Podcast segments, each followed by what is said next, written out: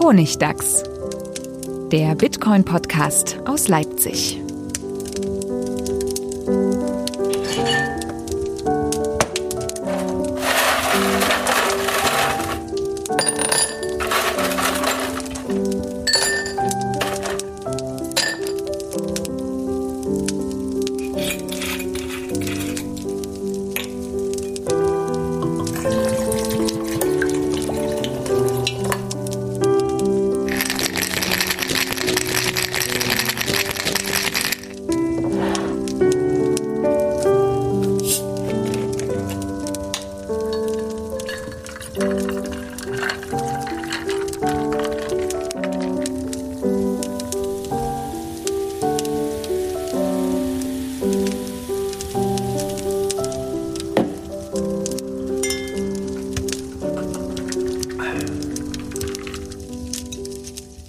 Willkommen zum Honigdachs, Folge 84. Dieses Mal zusammen mit Stefan. Hallo Stefan. Hallo Friedemann. Und wir haben einen Gast dabei. Zugeschaltet ist uns der Light Rider. Hallo nach Berlin. Hallo Christoph. Hallo nach Leipzig. So, wir haben wieder eine längere Pause. Es ist nicht so es ist nicht der Plan, immer so lange Pausen zu machen zwischen den Folgen, aber es hat sich tatsächlich jetzt einiges ergeben in der, in der Zwischenzeit der letzten Folge. Und zwar gab es zwei Konferenzen, die gleich auf der einen Seite sind und sehr unterschiedlich auf der anderen Seite und die aber gleichzeitig stattgefunden haben. In Berlin gab es nämlich die Republika.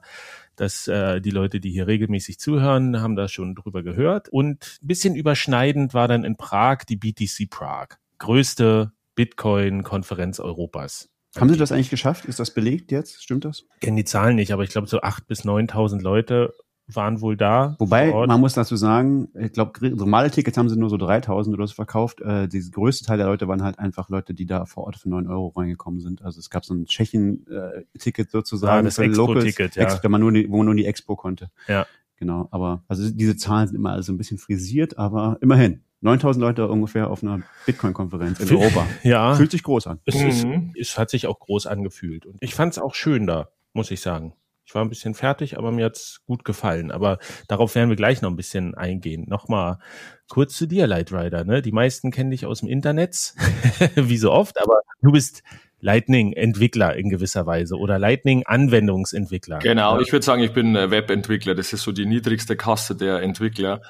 Das sind, das sind so die Leute, die Webseiten und Web-Apps und alles Mögliche bauen. Ja, aber du nutzt halt Lightning dafür, ne? Und das ist ja, das ist ja der spannende Part. Ja, also ich, ich versuche halt Anwendungen zu bauen.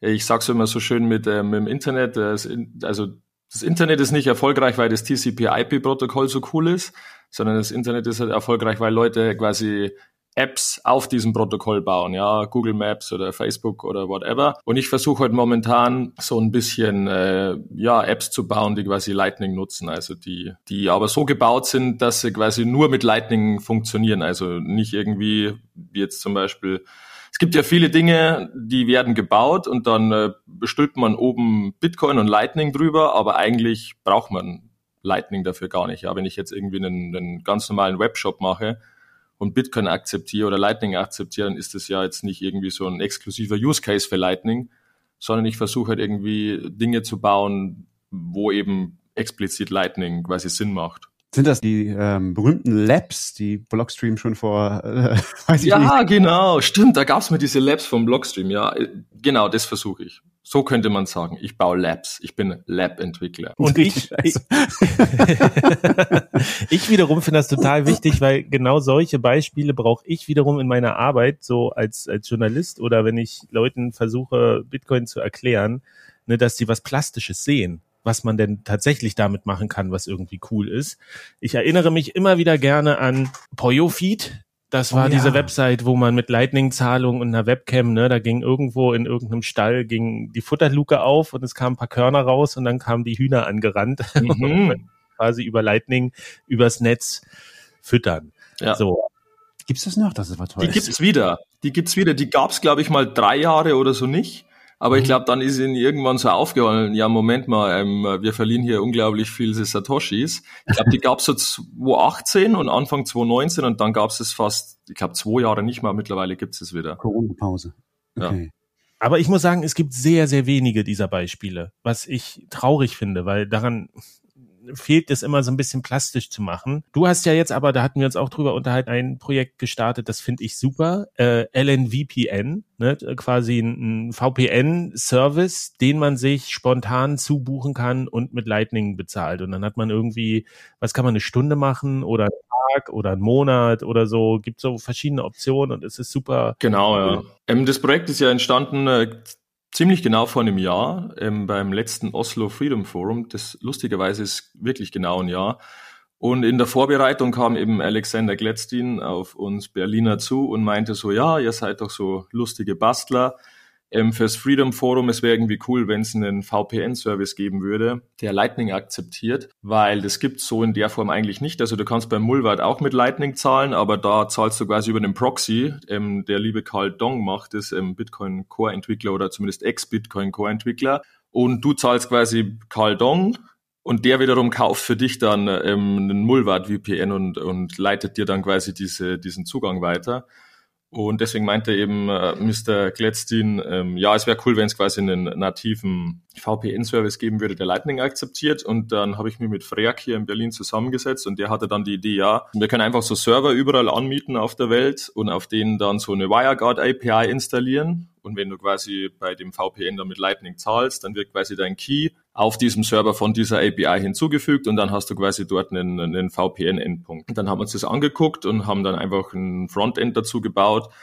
Und es funktioniert eben so, du gehst auf die Website lnvpn.net und dann kannst du dir eben aussuchen, wie lange du das Ganze nutzen willst, irgendwie eine Stunde oder einen Tag, eine Woche oder einen Monat oder ich glaube das höchste ist drei Monate und dann zahlst du einfach mit Lightning und ähm, bekommst dann einen QR-Code angezeigt und den kannst du dann zum Beispiel mit deinem Smartphone scannen und dann hast du quasi diesen Endpunkt installiert in deiner WireGuard-App. Du brauchst quasi diese, diese VPN-App auf deinem Handy. Und ja, genau, es ist einfach ein perfekter Use Case für Lightning, weil es macht ja keinen Sinn, dass du da irgendwie PayPal oder Kreditkarte für einen VPN-Service nutzt. Und es macht auch insofern Sinn, dass viele Leute brauchen eben den VPN einfach nur mal für eine Stunde oder so, wenn sie irgendwie Netflix USA anschauen wollen oder, oder irgendwas anderes auf irgendeiner anderen Website, wo sie sonst irgendwie gegen Geoblocking nicht reinkommen. Dann gehen sie einfach auf die Website und können quasi, ich glaube, ich habe es mir versucht, so schnell wie möglich einzubestellen. Es dauert irgendwie 30 Sekunden, bis du quasi die Website öffnest und bis du quasi dann deinen fertigen VPN-Endpunkt hast. Cool, aber dieses WireGuard, muss ich da jemandem vertrauen oder ist das so ein Open-Source-Programm? Es ist ein Open-Source-Programm. Okay. Das ist einfach ein, ein VPN-Protokoll, da gibt es auch noch andere, aber WireGuard ist eben bekannt dafür, dass es zum Beispiel ziemlich schnell ist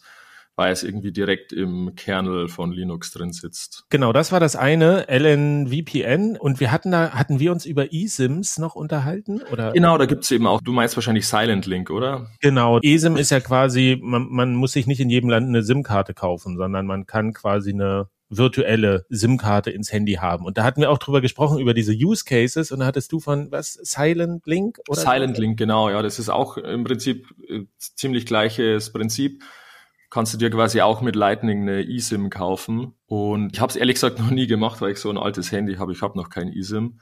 Aber ich kenne genügend Leute, die das äh, regelmäßig machen. Vor allem für die USA zum Beispiel ist es ziemlich günstig. Also in Miami auf der Konferenz haben es extrem viele genutzt. In El Salvador wollten es viele nutzen. Das ging aber dann ziemlich schwierig, weil El Salvador irgendwie so teure Tarife hat bei, bei Silent Link. Aber für die USA zum Beispiel scheint es perfekt zu sein. Aber das Prinzip, um das nochmal zu erklären, ist eigentlich, ich kaufe mir so eine so eine E-SIM-Karte, so eine virtuelle SIM-Karte und dann kann ich mich aber in verschiedenen Ländern der Welt in verschiedene Netze einbuchen quasi spontan und kann mir da dieses Guthaben eben über Lightning kaufen. Ne? Und was ich aber daran so, so den super Use Case finde, ist, das tatsächlich auch in Deutschland zu benutzen, weil man kann es hier benutzen mit allen drei Netzanbietern. Mhm. Ne? Das ist so, dass du sagst, es gibt ja immer die Orte, wo nur einer verfügbar ist. Ne? Also ich weiß hier in Thüringen, da gibt's so, war ich mal in so einem Dorf zu einer Hochzeit und die meinten, ja, nee, hier kannst du nur mit nur mit Telekom Stimmt. und äh, aber hinterm nächsten Berg kannst du nur mit Vodafone und sowas und da kannst du eben dann entscheiden, okay, was brauche ich hier an der Stelle, welches Netz ist verfügbar und buchst dir dann da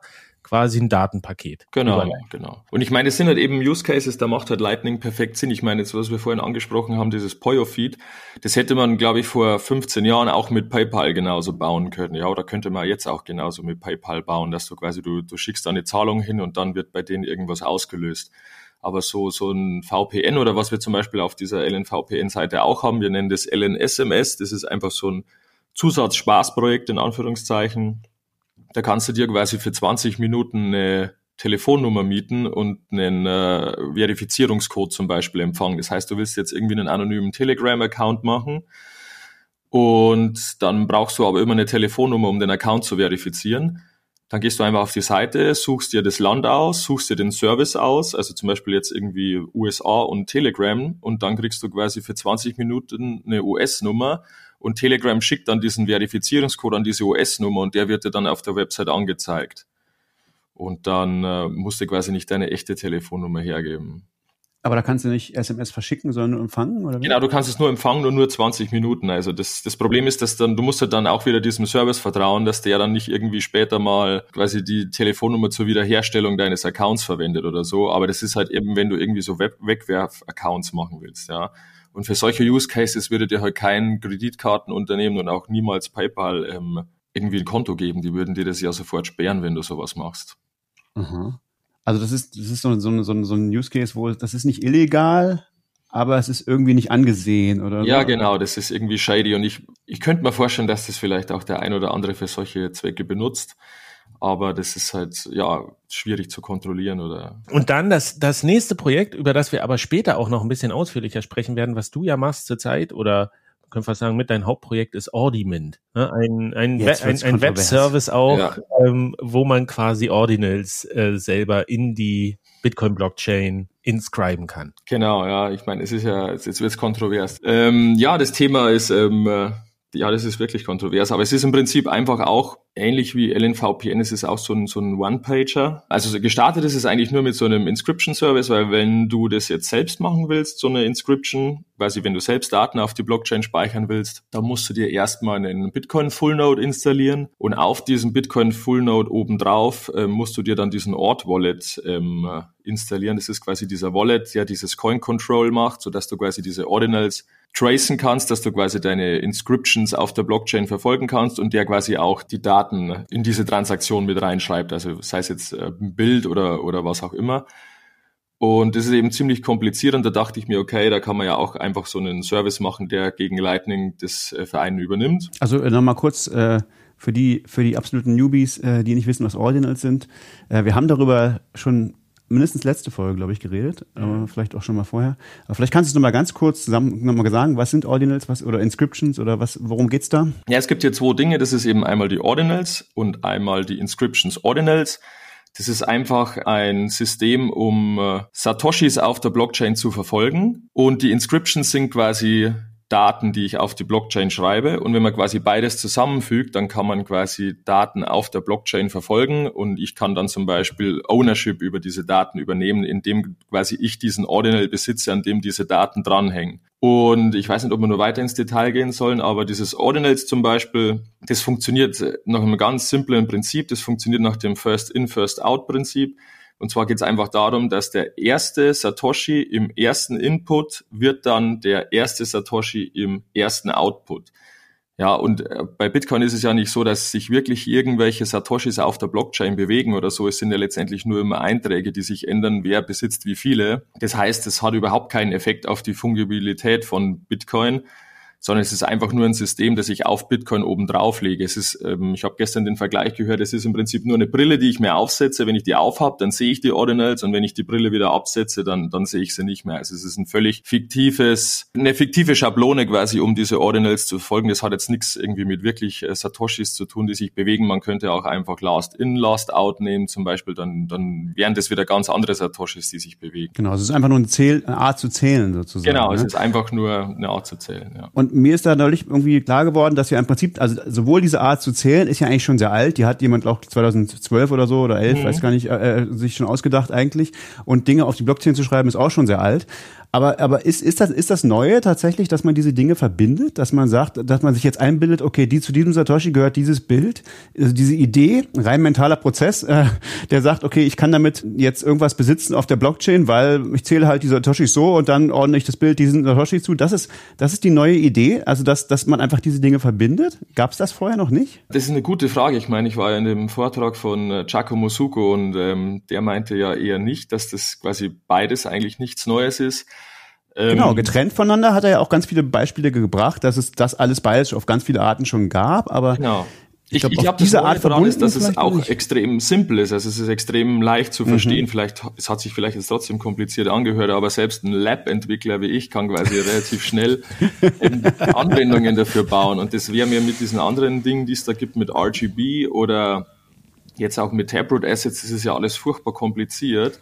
Während deshalb wirklich einfach zu verstehen ist. Ja, also sowohl dieses Ordinals-Prinzip ist extrem einfach zu verstehen mit diesem First in, First out, wenn man sich das mal grafisch irgendwie, da gibt, gibt gute Webseiten, die das toll erklären. Und auch die Inscription selbst, wenn man sich da mal wirklich 30 Minuten hinsetzt und sich das mal kurz ansieht, dann versteht man das sofort. Und ich glaube, das ist auch ein Grund, warum es dann so erfolgreich ist, weil einfach viele Entwickler das intuitiv sofort verstanden haben mhm. und dann auch sofort damit umgehen können und was damit bauen können. Während RGB, ich glaube, da wird jetzt seit vier Jahren dran gebastelt und Mindestens. Ja, das ist, glaube ich, immer noch nicht so richtig fertig und schlecht dokumentiert und so. Das ist so ein bisschen das Problem, glaube ich, warum das auch nie jemand so richtig benutzt genau, hat. Genau, genau, ja. Aber wir greifen, wir greifen schon ein bisschen vorweg. Wir sind schon tief eingestiegen in, in die Debatte. Ich würde jetzt tatsächlich nochmal einen Schritt zurückgehen, ne, weil die Leute wissen gar nicht, was ist RGB und. Ja, ja Mann, wir wollten erklären und dann, ah. Ich habe ich hab tatsächlich schon, was ja nicht so häufig vorkommt für diese Folge, auch so einen Titel im Kopf, weil es ein bisschen nachzeichnet nochmal die diese letzte Woche, die ich äh, hatte, ne, mit diesen Veranstaltungen und wo ich aber das Gefühl habe, das ist ein Thema, was viele betrifft. Und zwar geht es so ein bisschen heute darum, auf Bitcoin Sinnsuche. So, das klingt erstmal ein bisschen schräg, wie ich finde, aber äh, lasst mich erklären. nee, es war ja, also es war diese Republika, die stand an, ne? Da, da fangen wir mal an. Und die hatte das ja, die hatte das Thema Cash. Und ich habe das ja, wir haben das erwähnt, es gab zwei Vorträge zu Bitcoin, nur. Ne? Und ich war aber am Anfang, am Anfang war ich sehr positiv, ne? weil ich dachte, ich habe diesen initialen Blogpost gelesen, wir müssen über, über Geld reden und habe da mir direkt auch ein Ticket gekauft, habe gesagt, okay, es ist, sie machen aus der Not eine Tugend. Äh, sie haben es endlich verstanden, dass sie das nicht immer wegignorieren können. Ne? Sie sind eine Digitalkonferenz, das größte Digitalfestival Europas, sagen sie, haben aber immer so einen größtmöglichen Bogen um das Thema Bitcoin gemacht wofür es auch in gewisser Weise Verständnis gibt, ne, weil es waren auch viel Krypto-Kram und sowas. Das ist von außen sieht das alles ähnlich aus. Und jetzt war eben das Thema Cash und ich habe mir da richtig viel Mühe gegeben, da einen Vortrag zu machen. Ich, ich hatte den Vortrag Bitcoin als politische Bewegung und René Pickard hatte den Vortrag, der direkt davor war kann Bitcoin seine Versprechen halten, irgendwie aus Sicht eines Lightning- und, und Bitcoin-Entwicklers. Den genauen Titel habe ich nicht mehr im Kopf, aber wir werden das noch veröffentlichen. Die wurden übrigens auch aufgezeichnet, allerdings nur mit Audio und das ist noch in Arbeit. Ich habe heute nochmal mit der Pressefrau telefoniert, weil erst werden alle Videos veröffentlicht und dann kommt irgendwann Audio hinterher. Aber äh, René hat auf jeden Fall seine Slides schon veröffentlicht. Ich meine noch nicht, weil das ist so, wenn die selbsterklärend wären, dann wäre es ein Artikel. Wahrscheinlich.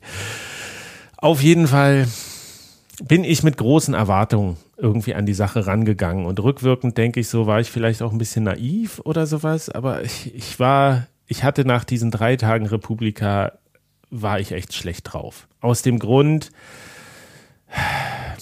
also es lag vielleicht auch ein bisschen an mir, ne? ohne, ohne da jetzt zu tief ins Detail zu gehen, aber ich nähere mich alterstechnisch auch so dieser, dieser magischen Vier vorne in der Zahl. Und das ist so der Moment, wo man sich nicht mehr belügen kann, dass man noch jung ist und alles in seinem Leben äh, nochmal neu starten kann. Und ich mache jetzt irgendwie auch seit zehn Jahren Bitcoin und versuche das so zu erklären und das, das so in, in gesellschaftlichen Diskurs zu gehen. Und ich hatte so ein bisschen eine Krise tatsächlich danach, dass ich dachte, wow, ich mache das jetzt seit zehn Jahren, aber es interessiert einfach niemanden. Das war so der Eindruck. Ne? Ich hatte echt gehofft, dass es auf dieser Konferenz wenn sie es schon sehr stiefmütterlich behandeln, das Thema, ne, aber dass sie trotzdem sagen, okay, hier ist irgendwie, wir müssen uns dem mal widmen. Aber da war ich persönlich super enttäuscht und eigentlich muss man sagen, was das angeht, war die Republika auch eine Mogelpackung, weil sie haben geworben mit Bitcoin-Symbolen ne, auf ihren Plakaten und haben dann diese zwei Vorträge auf den letzten Tag ganz an Anfang des Tages gelegt in eine Halle, wo halt nur mit Audio aufgezeichnet wird und noch einen, einen Vortrag äh, parallel dazu, noch einen kritischen, ne, wo es nochmal um Bitcoin City in El Salvador ging und sowas. Also sie haben, ich habe ich hab wirklich lange versucht, das irgendwie zu begründen oder mir schön zu reden, aber sie, sie haben einfach überhaupt keinen Bock auf das Thema. So. Und, und dann dachte ich aber, naja, gut, aber das ist ja, wir haben zumindest da diese Plattform, ne? Wir können da einen Vortrag machen, wir können da reden. Es gibt noch dieses kleine kritische Meetup äh, hinten dran. Und dann dachte ich, wir wären schon, dann, dann sind halt die ganzen Bitcoiner da, ne? Die alle sich für das Thema interessieren und sagen, auch wenn es nicht im Programm groß auftaucht, ne, wir treffen uns an den, an den bestimmten Orten. Und dann war ich aber auch eh schon verwundert, ne? Im Vorfeld habe ich schon, haben schon so viele Leute gesagt, warum gehst du zu dieser Konferenz? Was sollen wir da? Das, das lohnt sich überhaupt nicht. Und ich dachte, nee, da sind schon wirklich viele Leute. Und es war aber nicht so. Ne? Also es waren so ein paar Berliner Bitcoiner, die da mal so noch reinge. Ich habe gehört, haben sich welche reingeschlichen. Ja, das habe ich ja auch gehört. ja, das Security-Setting war irgendwie. Mh. Hm. Also das war, es tat mir echt ein bisschen leid, weil der Vortrag von René, der war am dritten Tag 10 Uhr morgens, ne, wenn da zwei Tage Party abends ist und Konzerte, dann kommen da halt kaum Leute. Und es sind halt irgendwie acht Bühnen parallel. Mhm. Ähm, da, der war nur halb voll. Bei mir war so ungefähr die, also war es einigermaßen gut gefüllt und es gab auch danach ein paar, paar gute Gespräche noch, aber so richtig viel Resonanz kam nicht tatsächlich. Es, wir hatten dann nachmittags noch dieses kritische Bitcoin-Meetup und da waren so, ich, ich würde mal so sagen, 15 Leute. Ne? Also bei einer Konferenz, wo insgesamt 23.000 irgendwie wo nach, nach den eigenen Angaben rumrennen, war das auch eher wenig. Aber es war qualitativ gut, das kann ich sagen. Alle Leute, die da waren, haben gesagt, sie sind total dankbar, dass das, dass das äh, stattgefunden hat, dass sie endlich mal ihre Fragen loswerden Dieses konnten. Meetup meinst du jetzt? Ja, dieses Meetup. Ähm, wir haben uns da auch so in kleine Gruppen aufgeteilt und die einen haben so ein bisschen über das Energiethema gesprochen, die anderen haben so ein bisschen über technische Sachen gesprochen und ich habe so ein bisschen noch über Fragen auch zu meinem Vortrag und so Einsteigersachen und das waren schon gute Diskussionen, aber am Ende dachte ich so wirklich, so drei Tage und ich habe richtig viel Zeit in diesen Vortrag gesteckt und ich dachte so, wofür eigentlich? Ne? Was, was ist die Resonanz, die da kommt? Ist das jetzt so dieses große Festival? Also das war so mein persönlicher Blick auf die Sache und dann gab es aber eben noch dieses, diese Behandlung des Themas Cash auf der Republika und das muss man hier eben auch nochmal kritisieren. Ne? Ich finde, sie haben bei diesem Thema versagt. Wirklich. Das war, sie haben es nicht geschafft, über Cash tatsächlich zu reden. Ich will da gar nicht so lange drauf eingehen, denn es wird äh, nachher, nehme ich noch auf, mit René zusammen bei Notsignal, da sprechen wir noch expliziter über die Republika. Aber was so ein bisschen exemplarisch für mich das gezeigt hat, war, es, es gab einen großen Vortrag von dem ähm, Vorsitzenden von Finanzwende.de. Das ist ja auch so eine NGO, die quasi der Finanzlobby so ein zivilgesellschaftliches Gegengewicht entgegenstellen will, dass sie sagen, wir müssen verhindern, dass die mit ihrem Geld und ihrem politischen Einfluss sich immer freikaufen von gesellschaftlicher Verantwortung. Und der hat so einen riesen, einen sehr guten Vortrag gemacht, ähm, den kann ich auch nochmal verlinken, wo es darum ging, welche Gesetze alle verhindert wurden von der Finanzlobby, Finanztransaktionssteuer, Vermögenssteuer und lauter solche Sachen, die halt auch wirklich gesellschaftlich gewollt sind vom Großteil und mit wie wenig Geld im Verhältnis zu dem, was sie dafür bekommen an, an Return, sie das eigentlich erreichen. Also ein zweistelliger Millionenbetrag setzen sie ein für gutes Lobbying und Interessenverbände und sparen sich dadurch Milliardenbeiträge an Abgaben, die sie eigentlich zahlen müssten auch, wenn man es ähm, sich genau anguckt. Und es ist halt so, das war exemplarisch auch für die Republika, denn auch die Republika, ich formuliere das jetzt absichtlich tatsächlich so harsch, hatte ich das Gefühl, war eine gekaufte Veranstaltung. Ne? Sie haben das ja gesagt, sie müssen, sie müssen gucken, wo die Kohle herkommt, sie müssen die Ticketpreise erhöhen und alles. Und wenn du dir angeguckt hast, wer da die Stände gemacht hat, ne, dann war, dann konnte es thematisch gar nicht anders ausgerichtet sein. Es war eine super super pro digitaler Euro-CBDC-Veranstaltung. Also ich meine, ja? das war ja die Bundesbank hatte einen Riesenstand. Ich glaube, das war einer der größten. Dann, glaube ich, hatte das Wirtschaftsministerium den Stand. Und wenn ich mich recht erinnere, bin ich auch mal an einem Stand vorbeigegangen, wo Bundesministerium des Inneren drauf stand. Und das fand ich auch schon schräg irgendwie. Also wieso, wieso hat das Innenministerium jetzt dort irgendwie den Stand, habe ich nicht ganz verstanden. Die Bundesdruckerei war auch da. Die Bundesdruckerei, genau. Und innen drin lief ja dieser, dieser lebensgroße Euro rum. Und das war für mich eben so, so exemplarisch. Ich habe da auch auf, auf Twitter so einen Post gemacht, wo quasi, sprechen wir vielleicht auch noch drüber, weil es war ja auch einer hier aus der Berliner Bitcoin-Szene, der hat ja quasi einen Stand vor der Republika gemacht, der Manu vom, vom Münzweg-Podcast, der ja, der, der hat vorher extra eine Demo angemeldet, weil der hat sich im Vorfeld eben mit zig Talks beworben, auch mit anderen hier aus Berlin zusammen. Die haben jede Menge so Talks eingereicht und man hat denen auch immer Hoffnung gemacht, so haben sie es zumindest geschildert, dass da auf jeden Fall irgendeiner genommen wird und am Ende wurde dann gar nichts genommen. Dann meinte er so, okay, gut, dann, dann macht er eine Bitcoin-Demo vor dem Eingang hat die dann auch ähm, angemeldet bei der Polizei. Er ist dann äh, hingegangen, er hatte so eine große Ikea-Tüte, so eine blaue, da waren eben ein paar Plakate drin und so ein Tisch und mit dem hat er sich dann, hat er sich einfach vor den, vor den Eingang hingesetzt, hatte auch ein paar Bücher dabei.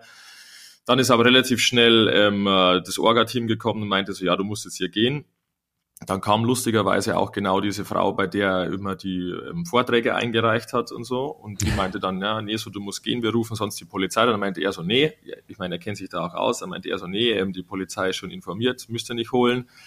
Er geht woanders hin. Dann ist er woanders hingegangen und dann meinten die so, ja, nee, du musst weiter weggehen. Und dann hat er es quasi weiter hoch eskalieren lassen bis zu demjenigen, der das Hausrecht hat.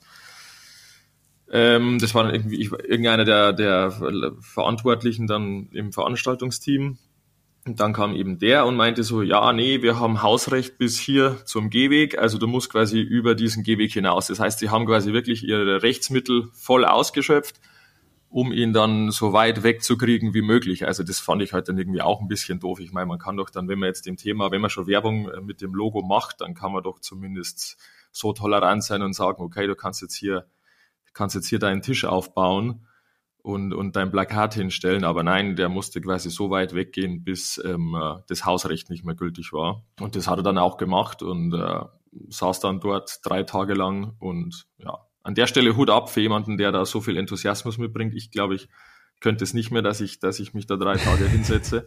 Das Alter, das Alter. Aber es ist, äh, genau, ja, aber es ist schön, wenn Leute das machen. Also ich, ja, das fand ich auch. Also Respekt äh, an Manu vom Münzweg. Das war, äh, finde ich, eine ziemlich coole Aktion. War auch so gute, gute Bilder. Sah so ein bisschen aus, so wie dieses, wie dieses Meme, wo Change My Mind oder exactly. so. Immer so. Ich glaube, das hätte man eh auch noch nachstellen. Er meinte irgendwie, er braucht eine, ich, ich ich glaube, irgendjemand hat ihm dann eher am nächsten Tag noch eine Kaffeetasse vorbeigebracht, damit er das Meme nachstellen kann. das war ziemlich cool. Ja, nee, vor allen Dingen, das waren ja auch gefühlt da 30 Grad in der Sonne und er hat da wirklich drei Tage von früh bis spät und hat sich auch auslachen lassen, ne? was mhm. er so erzählt hat. Die Leute gehen so an ihm vorbei und, und belächeln ihn und er hat aber immer das Gespräch gesucht. So, das mhm. ist wirklich, ich, ich glaube fast, er hat, ich habe zwar auch viel Arbeit in meinen Talk gesteckt, aber er hat das, das krassere geleistet. Das muss man wirklich sagen an der Stelle. Ich hatte, ich hatte da noch, ich habe ja mit dem Programmteam noch äh, gesprochen. Ich habe gefragt, ob ich sie am dritten, na, am letzten Tag nachmittags, ob ich ihn in die Diskussion für das kritische Bitcoin-Meetup mit, mit reinnehmen kann. Und da kam auch so, ja, na, wenn er ein Ticket kauft, kann er mit rein. So, wo ich mir denke, wow, jetzt nochmal 100 Euro für einen halben Tag hier irgendwie hinlegen. Und dann kam aber nochmal eine Mail, naja, ich, wir haben ja auch mit ihm gesprochen, ne? wir wissen, wer das ist. Äh, es wäre vielleicht nicht so gut, ne? Der ist vermutlich schwer moderierbar. das, das ist echt äh, unmoderierbar. Ja, mach dir ein T-Shirt bitte. Mach, nee, schwer moderierbar. unmoderierbar. Sie haben halt gesagt, ne, wir haben versucht mit ihm zu reden, aber konnten uns nicht auf so einen Common Ground einigen, wo ich mir auch dachte, das ist so, es geht doch genau diese Auseinandersetzung, Debatten zu führen und sich auch streiten zu können und auch am Ende zu sagen, äh, okay, wir kommen hier nicht auf einen gemeinsamen Nenner, aber gut, dass wir miteinander geredet haben. Das finde ich so exemplarisch, dass da gesagt wird, nee, da haben wir nicht die gleiche Meinung, wir wollen den nicht haben. Mhm, so, ja. und das war, und er hat ja auch erzählt, ne, sie haben ihm angeboten, du kannst auch ja drin so einen Stand machen. Ähm, aber muss dann, ich weiß nicht, was er gesagt hat, 18.000 Euro oder so. Irgendwas Fünfstelliges jedenfalls. Ja, ja, genau. Wo du echt denkst, so, das ist, das ist der totale Wahnsinn, ne? Und drinnen stehen die ganzen, die ganzen, es steht die Finanzlobby, ne? Hat Pay sich schön play. eingekauft, hat sich auch, ich habe mich da so in ein paar Vorträge reingesetzt, gerade so diese Lightning Talks. Und da waren ja viele, wo auch dahinter stand, der ist irgendwie gekauft, wo ich mir dachte, es geht hier nur darum, Produkte zu bewerben, ne? Irgendwie, und damit Diese, haben sie kein Problem offensichtlich, aber Bitcoin ist ihnen Pupu irgendwie. Ja, also genau. aber, dafür, aber, dafür, konntest du am Stand von der Bundesbank so eine Virtual Reality Brille aufsetzen und dann konntest du in den Tresorraum ähm, runtergehen und die Goldbahn anschauen. Und du konntest aufs Dach der EZB hochgehen und äh, den Rundumblick haben. Wunderbar. Das ist natürlich ziemlich cool. War, wurde auch Bitcoin gerade projiziert auf die EZB? Ich fand das halt, ich habe das halt auch von der anderen, anderen Seite gesehen, ne? dass du, ähm, es gab auch gute Vorträge, die sie einfach nicht genommen haben ins Programm, die dann sich irgendwie eingekauft haben in, bei diesem Lightning-Ding, also ich weiß, dass dieses äh, Zentrum verantwortungsbewusste Digitalisierung, wo ich ja auch mein Stipendium letztes Jahr hatte und zu Demokratie und Bitcoin mich beschäftigt habe, die hatten wirklich guten kleinen Talk, wo es auch so darum ging, wie demokratisch ist denn so CBDC, ne? Äh, kann man da was machen? Und das haben die halt nicht auf die große Bühne genommen. Und das ist halt insofern, finde ich das so bedauerlich, weil man von anderer Seite weiß, dass sie dann so sagen, dass sie dann so Leute anrufen und sagen, ja, du, wir haben ja noch so einen Stundenslot auf der Hauptbühne, ähm, kannst du da mal was machen? Und die dann sich irgendwas so, so zusammenreimen und sagen, ich mache jetzt hier noch was, entweder wegen des Namens oder so. Und wo man, wo ich mir sage, es geht überhaupt nicht um den inhaltlichen Austausch. Und das finde ich so, so enttäuschend. Und das sieht man auch so, wenn man sich jetzt die Pressearbeit anguckt, ne, da ist alles schön so, ja, so gute Laune und alle sind fröhlich und wir hatten eine gute Zeit mhm. und so ein mhm. Festival. Und ich habe tatsächlich auch von anderer Seite gehört, so, also andere Leute haben gesagt, na ja, das, das Oberthema war nie relevant bei der Republika. Und kann man schon sagen, fair enough, ja. Also da gibt's 500 Veranstaltungen, da hast du äh, Makerspaces in der Ukraine und der digitale Kampf im Iran und ähm, MeToo-Debatten und keine Ahnung, Klima. Es gibt so viele Sachen, über die man, über die man tatsächlich reden muss. So kann man ja auch da machen.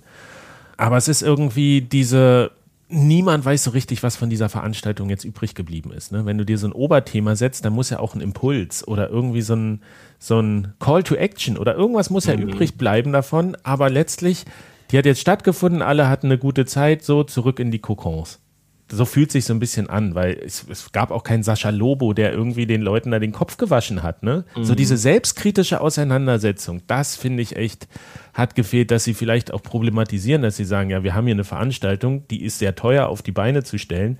Irgendwo muss das Geld herkommen. Guck mal, da stehen die ganzen äh, Leute, die uns Geld geben, während wir hier versuchen, über Geld zu reden. Mhm. Das ist so ein bisschen dieses Dilemma. Ähm, das hatte ich damals im Kommunikationswissenschaftsstudium, dass der Professor gesagt hat, wir sind halt das Fach, was nicht aus sich selber raus kann. Ne? Wir können nicht über Kommunikation äh, uns austauschen, ohne zu kommunizieren. Wir sind da so gefangen drin. Und genauso in dieser Debatte war einfach die Republika gefangen. Ne? Die ist so abhängig von Geld, dass sie nicht in der Lage ist, frei über Geld zu reden und nachzudenken. Und das hat man echt gespürt. Und das finde ich sehr bedauerlich und traurig, dass das so war.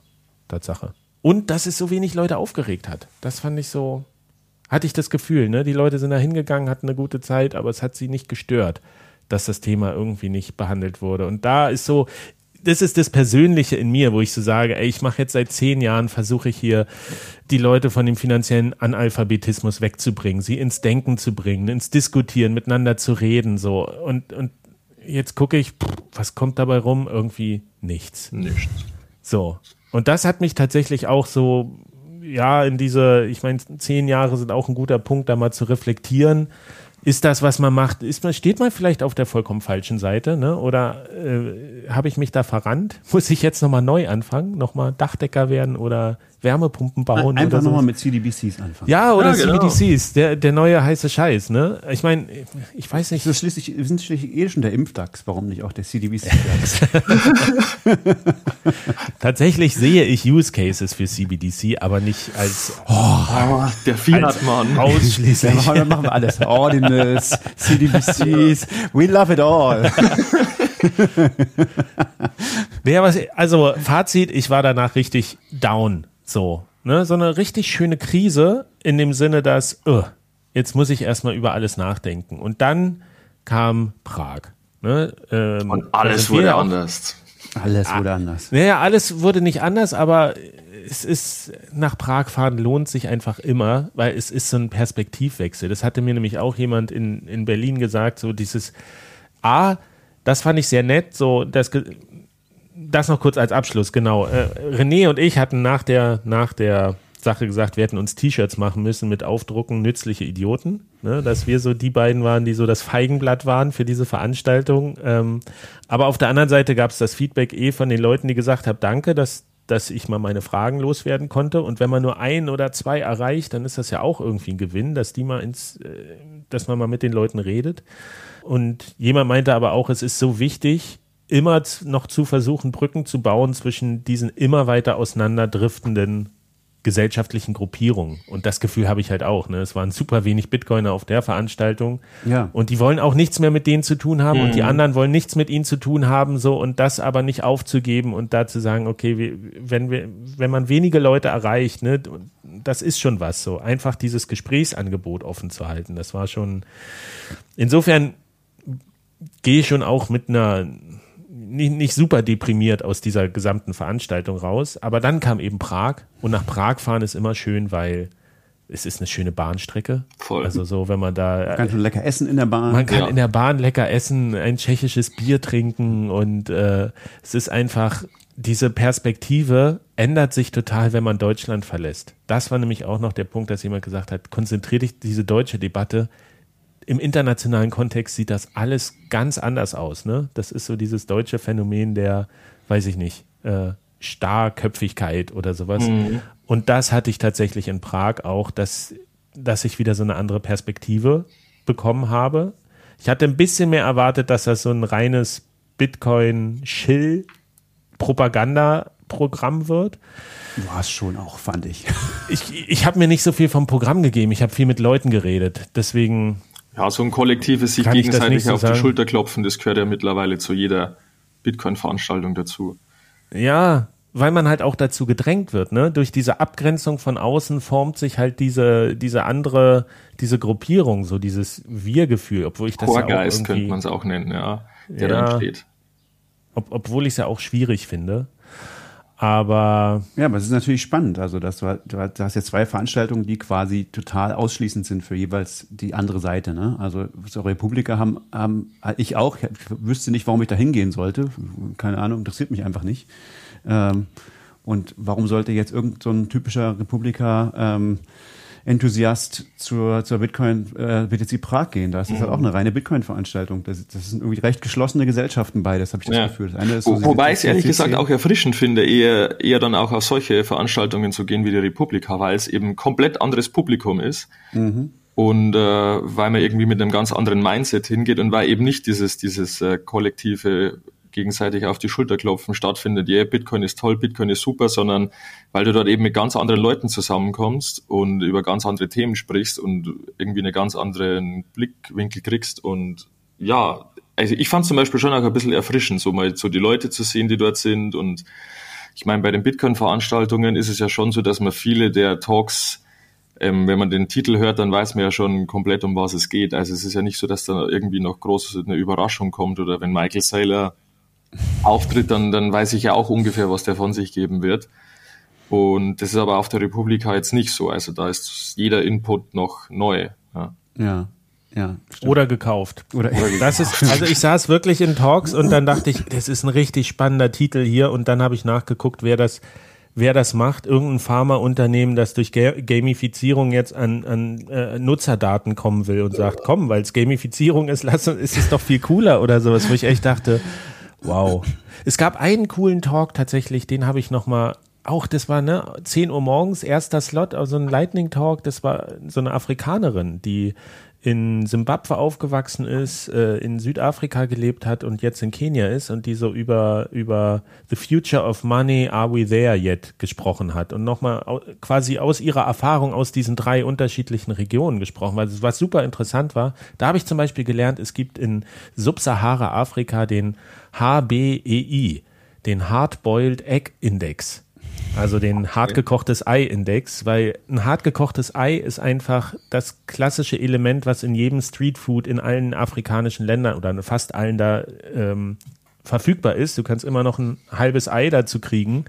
Und es gibt so diesen Wechselkurs, dass ich glaube, du für einen US-Dollar sechs Eier bekommen solltest. Und Mhm. weil das bekannt ist, können sie quasi alle Währungen gegeneinander rechnen, weil sie das im, in der westlichen Welt haben wir diesen Big Mac Mac Index. Index, oder ja, sowas. das Economist, genau. Das sind eben Güter, die du quasi nicht handeln, also die du nicht lange aufbewahren kannst, sodass du quasi die nicht irgendwo versenden kannst und die quasi überall exakt gleich sind und die eben relativ schnell verderben, sodass du sie quasi auch nicht aufheben kannst. Und dann macht es eben Sinn, diesen, das als, das als eine Index, ähm, ja, als einen Index abzubilden. Ich glaube, der Economist hat den erfunden, den Big Mac Index. Genau, und da ist es eben der Hardboiled Egg Index. Und das fand ich, das war so inspirierend, so ein Talk. Und das, das hat auch total gefehlt, da irgendwie über die, in andere Länder zu gucken oder die Debatte aufzumachen oder sowas, ne? Gab zwar Talks zu In Inflation und alles und alle so schlecht und da gab es so Vermögensteuer sollte man machen, hat eine Vermögende gesagt und alle so, yeah, yeah, und dann kommt Linda und sagt so, ja, mit mir nicht. und dann, das ist so das Fazit dann, was man da mitnimmt aus dieser Veranstaltung. Aber wir waren eigentlich schon bei der BTC Prague, ne? Ja. Und anderen Themen. Was ist denn so euer Feedback von dieser Veranstaltung? Kurz zusammengefasst. Hat sich's gelohnt? Es hat sich auf jeden Fall gelohnt, ja. Also ich fand äh, Prag, wie gesagt, ist immer eine Reise wert. Wunderschöne Bahnstrecke, Ceske Drahi for the win. Aber auch sonst, also ich fand vor allem diesen Dev Day am Anfang super gut. Ich war da mega überrascht. Ich äh, wusste zwar, dass es den gibt, aber ich, mir war nicht klar, dass der so ausgeschmückt ist. Also es gab, glaube ich, fünf Bühnen, die parallel zueinander Programm hatten über Talks und Workshops und und alle möglichen Formate und ähm, es war extrem viel Signal dort. Es war richtig gut, es war irgendwie jeder da, den man so kennt aus der Entwicklerszene. Und äh, das war eigentlich schon mal ziemlich gut. Das war eigentlich wie so ein Lightning-Hack, der nur mal vier irgendwie. Äh, mega professionell alles. Und dann auch sonst, dann war der Industry Day. Ich finde, das ist mein Fazit mittlerweile so ein bisschen so Industry Days. Ich weiß nicht, ich will nicht sagen, dass man sich das sparen kann, aber bin ich jetzt irgendwie nicht so Fan von, weil ich weiß nicht, ob wirklich immer so eine große Bitcoin-Industrie existiert, wie man sich es irgendwie manchmal vormacht oder so. Vor allem, wenn man jetzt zum Beispiel mal Deutschland isoliert betrachtet oder so, es ist ja nicht so, dass es so wahnsinnig viele Firmen gibt. Ich glaube, es gibt wahrscheinlich mehr Steinmetze in Deutschland als Bitcoin-Firmen. Aber ähm, ansonsten auch die Tage danach, ähm, vor allem die Side-Events waren auch mega gut. Ähm, es war schön, ähm, vor allem die ganzen Allmanns zu sehen, mit denen äh, essen zu gehen ähm, und abseits zu sitzen auf diesen Sitzsäcken. Ähm, das, das war irgendwie einfach, es war einfach, war einfach eine gute Stimmung und, und das mit diesen 9-Euro-Tickets, das finde ich eigentlich auch eine ziemlich kluge Idee, weil du eben immer das Gefühl hast, es ist voll.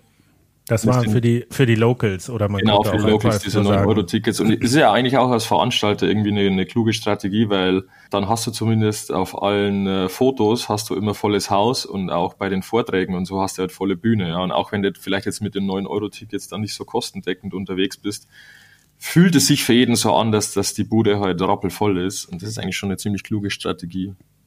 Genau. Ja, das haben die in El Salvador auch ja bei LaBitcoin und ich glaube auch bei Adopting Bitcoin Korrekt, Mal auch ja, gemacht, korrekt. ne, dass sie so ein, so ein ich glaube sogar ein Gratis-Ticket oder so für Locals hatten oder ich weiß gar nicht oder sehr Ja, genau. Ich glaube, LabitCon ähm, hat für, für Locals in El Salvador gratis gehabt, ja. es gab ja auch diese rein tschechischsprachige Bühne ähm, und ich hatte auch das Gefühl, wenn ich da durch die Hallen gegangen bin, dass es sehr angenehm die Durchmischung ist des, des Publikums, ne? Dass es auch wirklich ähm, sehr divers war, das, das Publikum, alle möglichen Leute. Ich habe Ältere gesehen, ich habe Jüngere gesehen, Männer, Frauen, so eine einfach eine schöne heterogene Mischung. Boah, ich, ich mein, fand's schon sehr junge Männer dominiert. Aber, Ja? Ja, fand ich schon. Aber- okay, äh, ich meine immer, ja, okay, ich meine im Vergleich zu früher.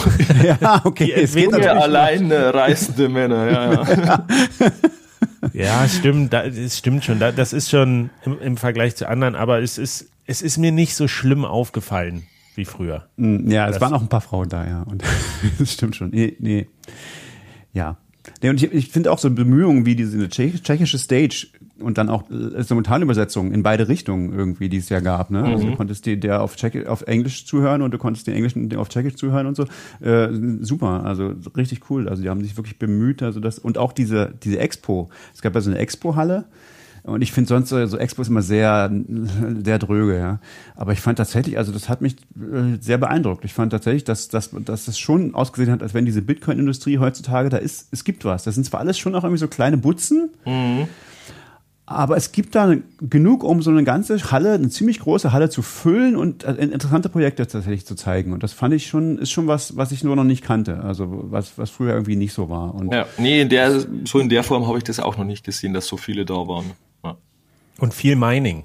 Extrem, ja. Genau, sehr viel Mining, genau, Unternehmen. Auch, auch die eine oder andere Quatsch-Sachen, aber sehr wenig. Also das meiste waren wirklich Sachen, wo man denkt, ja, das könnte funktionieren. Also gab es irgendwie Mining oder es gab dann auch so, was weiß ich, so ähm, Bitcoin Consultant, äh, wo ich denke, okay, hat, haben schon viele versucht. Ich weiß nicht, ob das jetzt bei euch funktioniert, aber die sagen, es funktioniert bei denen in Dubai oder so, keine Ahnung. Aber es gab wirklich sehr, sehr, sehr viel, aber wirklich die ganze Prominenz, also alle Bitcoin-Marken, die man so kennt, die ganzen Hardware-Wallets und also auch lustig, die Wasabi-Wallet und Samurai hatten beide den Stand da. Ich habe von keiner Prügelei gehört. Keine Ahnung.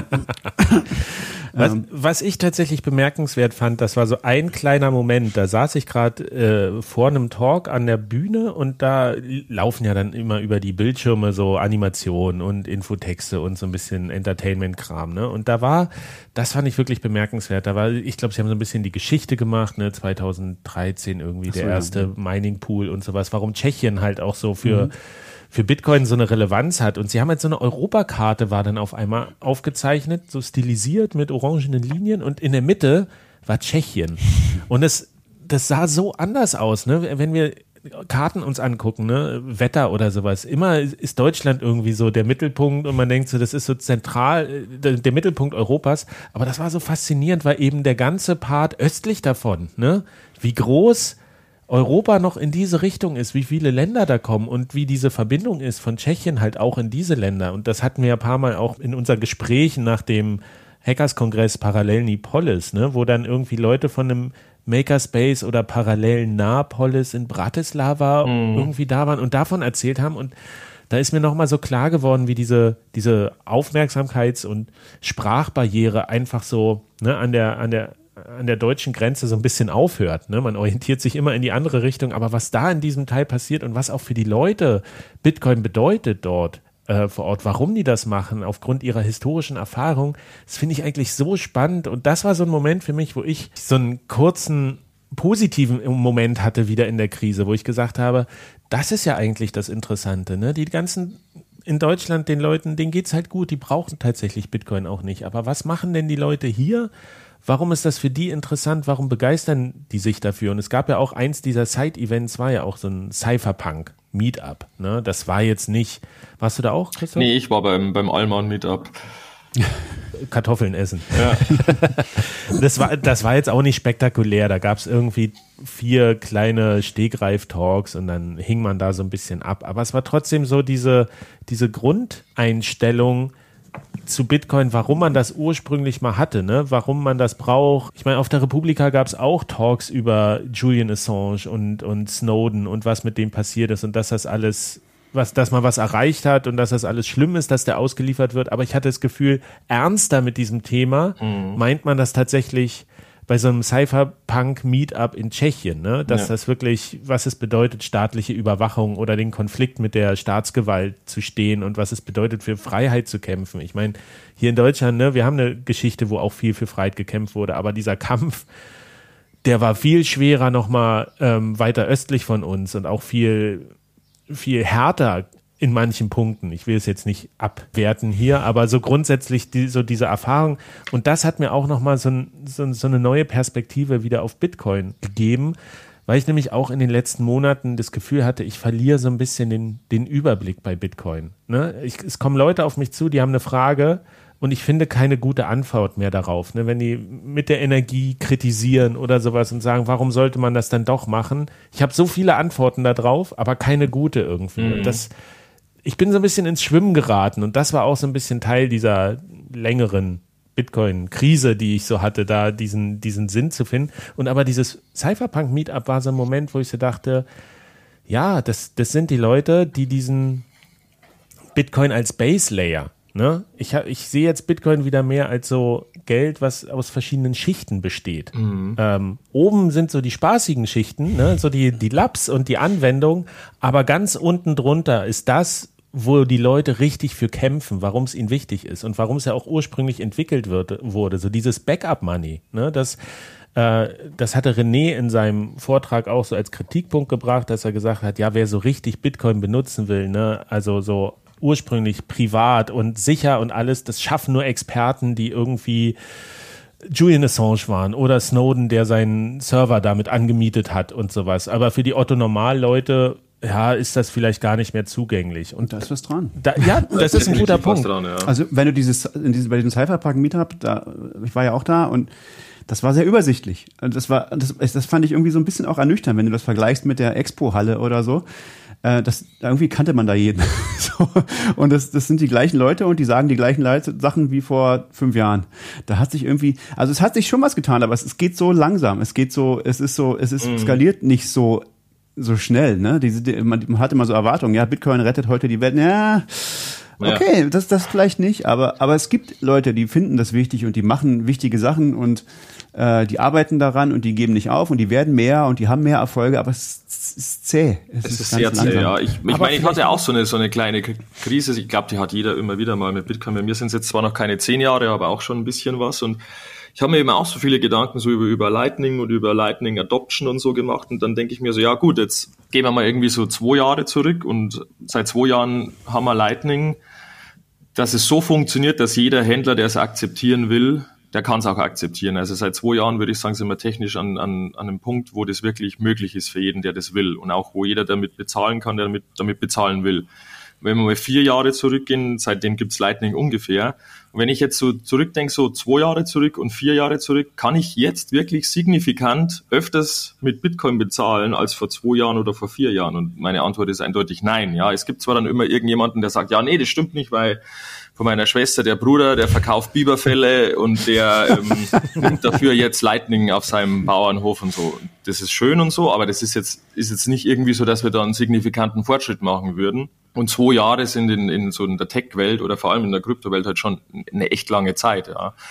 Und irgendwie so, so, so große Sprünge machen wir da momentan nicht. Und ich glaube, das ist auch oft gar nicht so der technische Grund, sondern es ist einfach auch so dieser Grund, dass die Leute einfach auch ihre Bitcoin nicht ausgeben wollen. Ja? Also so Bitcoin als Zahlungsmittel, äh, es ist wirklich zäh, weil ich, ich mache zum Beispiel manchmal so für Bitrefill ein bisschen was und wenn ich da immer wieder so poste, ja, man kann jetzt irgendwie bei Pennymarkt auch ähm, seine mit über Bitrefill bezahlen, dann kriegst du halt als Antwort eigentlich unisono immer so, ja, nee, das ist ja, das ist ja, komplett dumm, seine Satoshis auszugeben. Also das, das geht ja gar nicht. Und, und das höre ich irgendwie schon ziemlich oft, dass, dass es eigentlich viel mehr daran scheitert, dass überhaupt keiner Bock hat, seine Bitcoin auszugeben. Und äh, wenn das so bleibt, Ja, dann Wo, wobei ich da eben sagen würde, ich, da hast du schon recht, aber das Problem ist eben zurzeit, dass die meisten Leute, wenn sie ihre Satoshi ausgeben, quasi wieder zurück in, ins Fiat-Geld gehen, ne? weil sie ja ihr, ihr Verhältnis von Bitcoin zu Euro oder sowas äh, positiv Richtung Euro verändern. Und was eigentlich fehlt, ist dieser Automatismus, dass man sagt, ich, ich behalte gleich viel Bitcoin, gebe, bezahle aber trotzdem damit. Ne? Das hatten wir auch schon mal hier besprochen, dass man quasi direkt nachkaufen müsste. Dann funktioniert das. Und das ist irgendwie noch nicht, da, das ist so ein bisschen hart noch, äh, sich selber einzurichten, dass man sagt, Ja. ich bezahle hier was und automatisch ne, geht vom Eurokonto was runter und hat das wieder zurückgebucht. Das quasi mein, wenn ich, wenn ich sagen will, ich möchte gerne mein Geld 10% in Bitcoin haben und 90% in Euro, ne, weil ich damit mich irgendwie gut fühle, dann will ich ja auch, dass das so bleibt. Und wenn ich aber immer in Bitcoin bezahle, dann muss ich ja ständig hinterher tracken, dass ich wieder nachkaufe und sowas. Und das müsste irgendwie, glaube ich, noch viel automatisierter Das müsste sein. besser werden, ja. Weil ich meine, wenn man jetzt zum Beispiel mit Tschechien so als Beispiel nimmt, die haben ja wirklich eigentlich für, für, für die Größe des Landes eine relativ große Bitcoin-Industrie, sage ich mal. Die haben ja Ja, ähm, deutlich, äh, deutlich größer als Deutschland auf jeden Fall. definitiv, ja. Die haben, da gab es ja zum Beispiel, glaube ich, auch den ersten Mining-Pool, Slush Pool, ja. genau, und auch Brains haben sie und äh, Satoshi Labs mit, mit Treasure.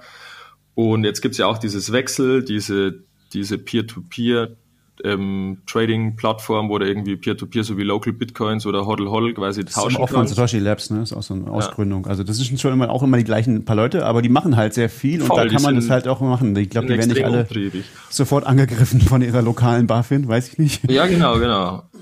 Und, Oder den Künstlern oder Netzaktivisten. Die tun sich ja eher zusammen an der Stelle. Ja. Und du hast eben auch Querco mittlerweile. Ich weiß nicht, kennt ihr das? Querco? In Tschechien hast du in ziemlich vielen Gaststätten so einen QR-Code auf dem Tisch. Der ist eben von Querco. Und den scannst du dann und dann kannst du mit unterschiedlichsten Zahlungsmöglichkeiten zahlen. Also mit PayPal, mit Kreditkarte. Und die haben eben auch Lightning. Also du kannst in den Nein. meisten Restaurants in Tschechien quasi mit, mit, mit Lightning bezahlen. Ach, ja cool. das wusste ich auch nicht. Das wissen viele nicht. Nee, mir hat es mal, mir hat es mal einer erzählt, glaube ich, beim HCPP oder so, weil da haben wir eben auch über die Rolle von Tschechien und Bitcoin gesprochen und dem habe ich dann erzählt, dass es eben in Deutschland zum Beispiel so ein, so ein Bitcoin-Forum von äh, Volksbank gibt.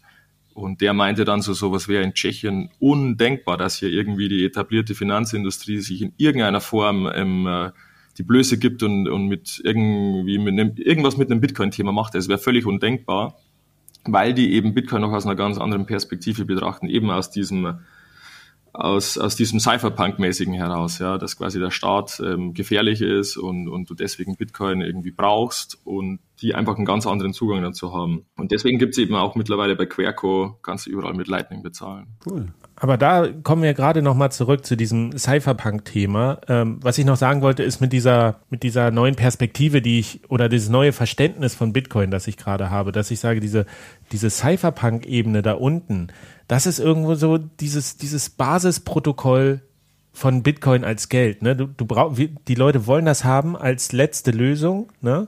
aber wie du schon richtig sagst, Stefan, das wächst halt auch überhaupt nicht. Und es ist halt kompliziert und hart und du musst sagen, dass es überhaupt nicht wächst. Ja, gut, wenig. Es ist nicht so, ja, nicht so schnell, ja. Aber ich meine, das ist dieses, das hatte Jörg Platzer in diesem einen Talk in Prag auch mal gesagt, ne? Mass Adoption my, my ass. ass. Das ja. ist der Punkt. Klassiker. Wir wollen nicht, dass Bitcoin äh, Mass Adoption hat, oder wir, das ist nicht das Hauptziel, wir brauchen diese Lösung einfach als Alternative, als Backup, so diese, diese starke Motivation, dass das aus Prinzip da sein muss. Und ich finde das total legitim. Und es ist aber so, dass, dass damit erreicht man auch nicht alle Menschen. Und das nee. ist auch gut so. Das ist so ein bisschen wie Linux, ne? Du, ja. du, du musst das machen, du musst das wollen und du musst dann aber auch damit irgendwie umgehen. Du musst deine eigenen Keys verwalten und sowas. Und das ist aber auf der anderen Seite, das ist total wichtig, aber das ist dieses Basisprotokoll, äh, worauf man eben andere Formen von Geld in Form von Bitcoin wieder aufbauen kann. Ne? Dass man sagen kann, darauf müssen irgendwie spielerische Zugänge sein, weil manche Leute, die, die, die stoßen auf Bitcoin und sagen, ey, das ist dieses, du musst alles selber machen, du musst es verwalten, ist es unsicher, deine Privatsphäre, bam, die prallen sofort wieder davon ab, die haben so eine Bouncing Rate.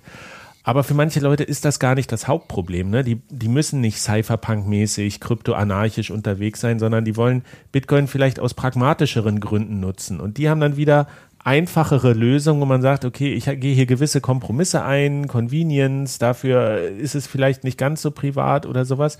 Die finden ihren eigenen Zugang dazu. Und ganz oben in diesem Schichtensystem sitzen halt irgendwie ganz spielerische Lösungen, die vielleicht auch abstrus sind oder auch nur ganz kurz, kurzzeitig sind. Aber ich habe so das Gefühl, dass die genauso wichtig sind wie diese Basislayer mit dem, mit dem Cypherpunk-Anspruch, dass man sagt, und, und das eine führt die Leute eben zu dem anderen auch, da gibt es so einen Austausch. Und letztlich ist es so ein bisschen vielleicht wie dieses Tor-Netzwerk, ne? Wenn du dein, wenn du dein, dein, dein Verkehr irgendwie verschlüsseln willst, dein digitalen, und du willst dich verstecken in der Masse, dann brauchst du halt auch eine Masse, die irgendwie da ist, dass du da nicht auftauchst. Und in gewisser Weise braucht auch dieses Cypherpunk-Money braucht eine Art von Mass-Adoption, weil umso besser funktioniert es, umso weiter es verbreitet mhm. ist. Aber auf der anderen Seite ähm, ist nicht das Cypherpunk-Money geeignet, um Mass Adoption herzustellen, sondern es muss irgendwie so, die Leute müssen verschiedene Zugangsmöglichkeiten haben, damit rumzuspielen. Und wir Christoph, wir hatten ja darüber geredet. Ich glaube, bei mir war das auch lange Zeit jetzt so, warum ich so eine Bitcoin-Krise hatte, weil ich, weil es mir ist, alles wurde, alles wurde zu ernst, ne? Alles war wieder ultra technisch. Jetzt ist gerade so die, die Bauenphase und mir haben diese Beispiele gefehlt, wo ich gesagt würde, hier, die Leute bauen interessante Apps damit. Die nutzen das tatsächlich für was in der echten Welt und nicht nur dieses, ja, wenn das dann fertig ist.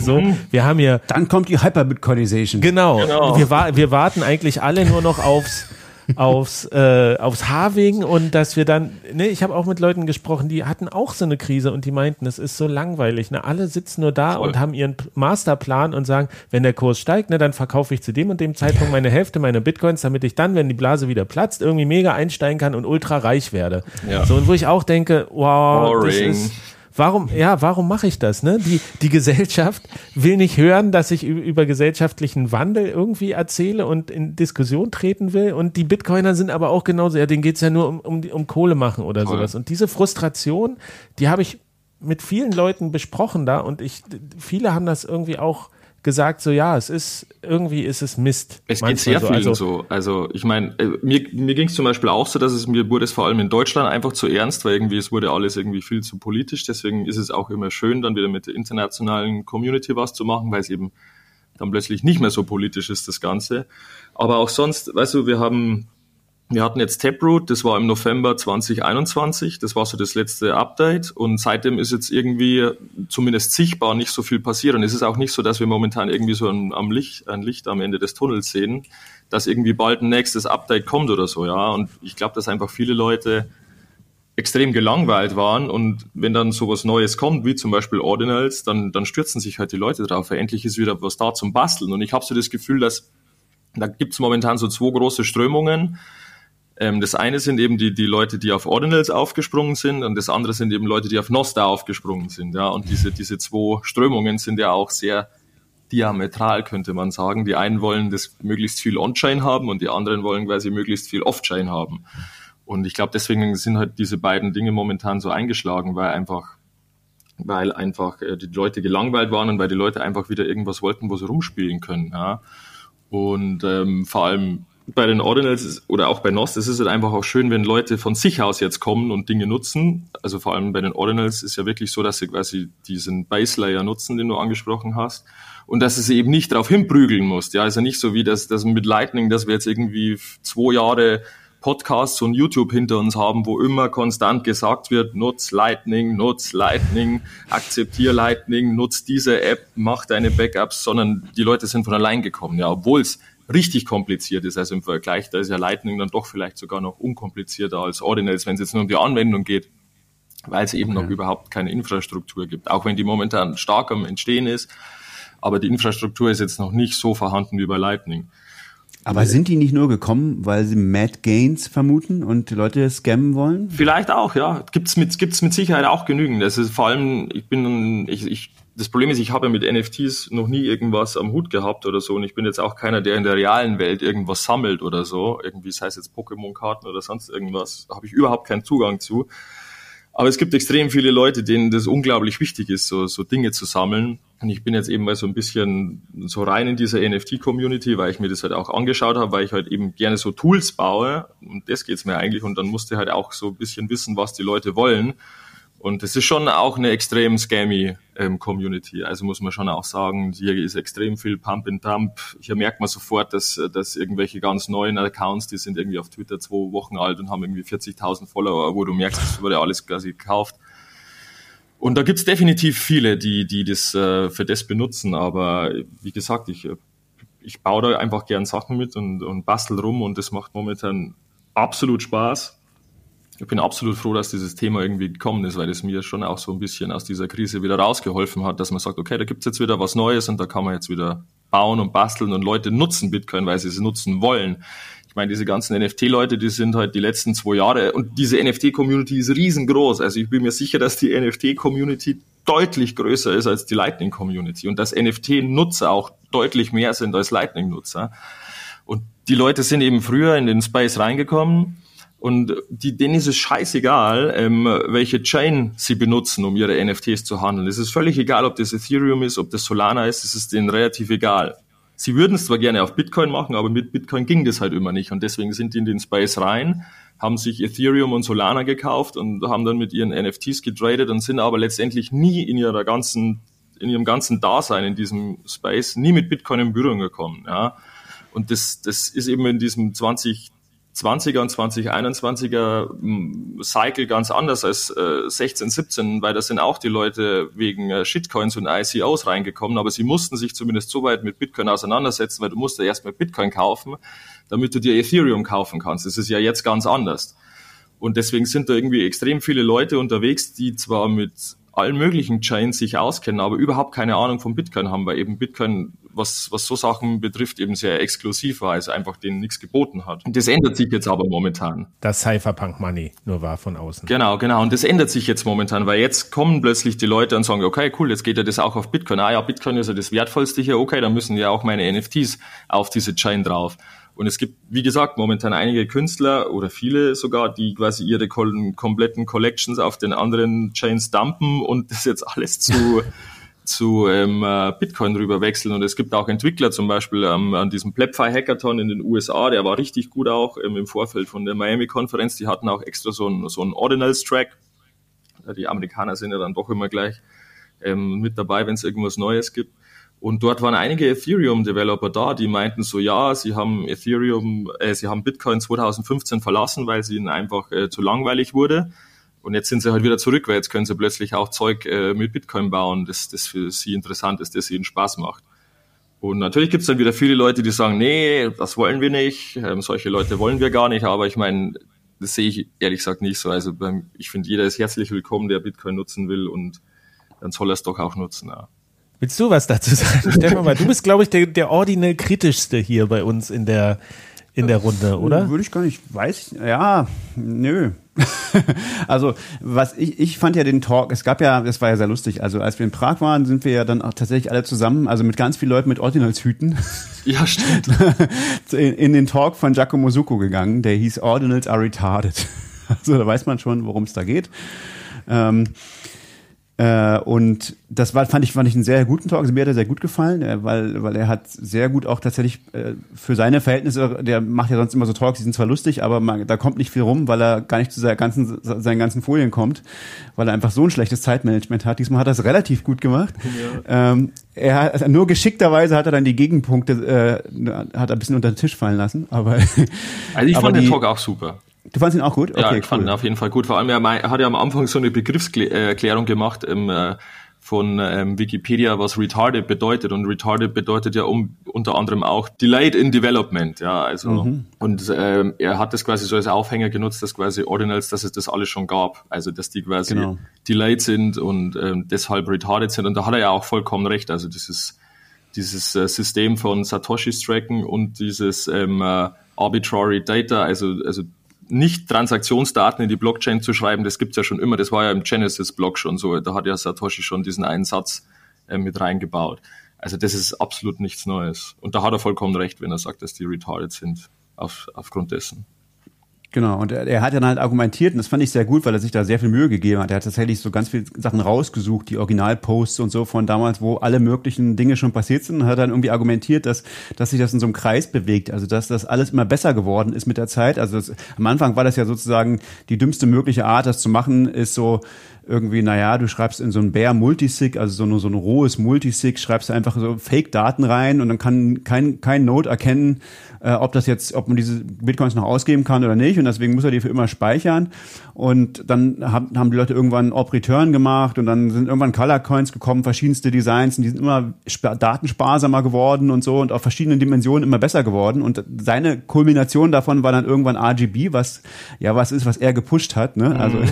das ist so, so ein Protokoll Protokoll, was quasi alles off Off-Chain hält und nur so, so ein Proof of Publication, also nur irgendwie die Chain nur benutzt, um zu sagen, okay, da ist jetzt wirklich was übertragen worden irgendwie, aber, aber alle Daten, die da, um die es da eigentlich geht, die hat der User selber. Also das ist so ein sehr sparsames Design und dann sagt er, das hat sich aber von da wieder immer, ist immer wieder immer schlechter geworden sozusagen. Wobei ich muss, finde eben auch, dass der, das RGB das Problem hat, dass es nie gut kommuniziert wurde oder also mhm. also nie gut nie das war, war es gab nie so diesen Moment wo man gedacht okay jetzt kannst du es benutzen hier hier sind die perfekten Docs jetzt kannst du es machen hier kannst du einfach machen und ich glaube es war einfach für viele für viele äh, Devs zu schwierig. Dann gab es irgendwann Taproot Assets, das ist im Prinzip das gleiche, ja. glaube ich, wie RGB, also ein Redesign. Also ich habe auch von denen halt gehört, dass die da ganz vieles neu erfunden haben und gar nicht Credits geben konnten an RGB, wo sie, aber RGB hat sich hinterher be beschwert und hat gesagt, naja, ihr macht doch, benutzt, macht doch ganz viel wie wir, genau wie wir, aber ihr gebt keinen Credit dafür. Und dann sagen die, naja, wir haben in euren Dokumentationen nichts verstanden. Ja, korrekt. Wir haben es einfach nochmal erfunden. Also, und äh, und der sagt halt, naja, und dieses, dieser Ordinal Space ist sozusagen immer dümmer geworden, weil dann gab es halt eben erst, äh, erst so die, die ähm, Ordinals, dann gab es Inscriptions und dann gab es irgendwann Stamps, wo man wieder alles ganz bare draufschmeißt auf die, auf die Chain. Ja. Also, das, also das ähm, Stamps ist ja eine Vollkatastrophe. Also das ist ja eigentlich im Prinzip auch nichts anderes als Counterparty. Ja. Und äh, mittlerweile gibt's ja auch diese BRC20-Token. Ich habe mir auch immer gedacht, größter Schwachsinn und sehe das eigentlich jetzt auch noch ziemlich kritisch und äh, kann mir auch nicht vorstellen, dass es überlebt. Aber nachdem ich mir jetzt mal ähm, RGB genauer angeguckt habe, muss ich ehrlich gesagt sagen, sehe ich äh, BRC20 ist gar nicht mehr so kritisch, weil RGB ist jetzt auch nicht so viel besser, ja. Und es wurde uns Aha. die letzten vier Jahren als das, als das große Ding gepriesen.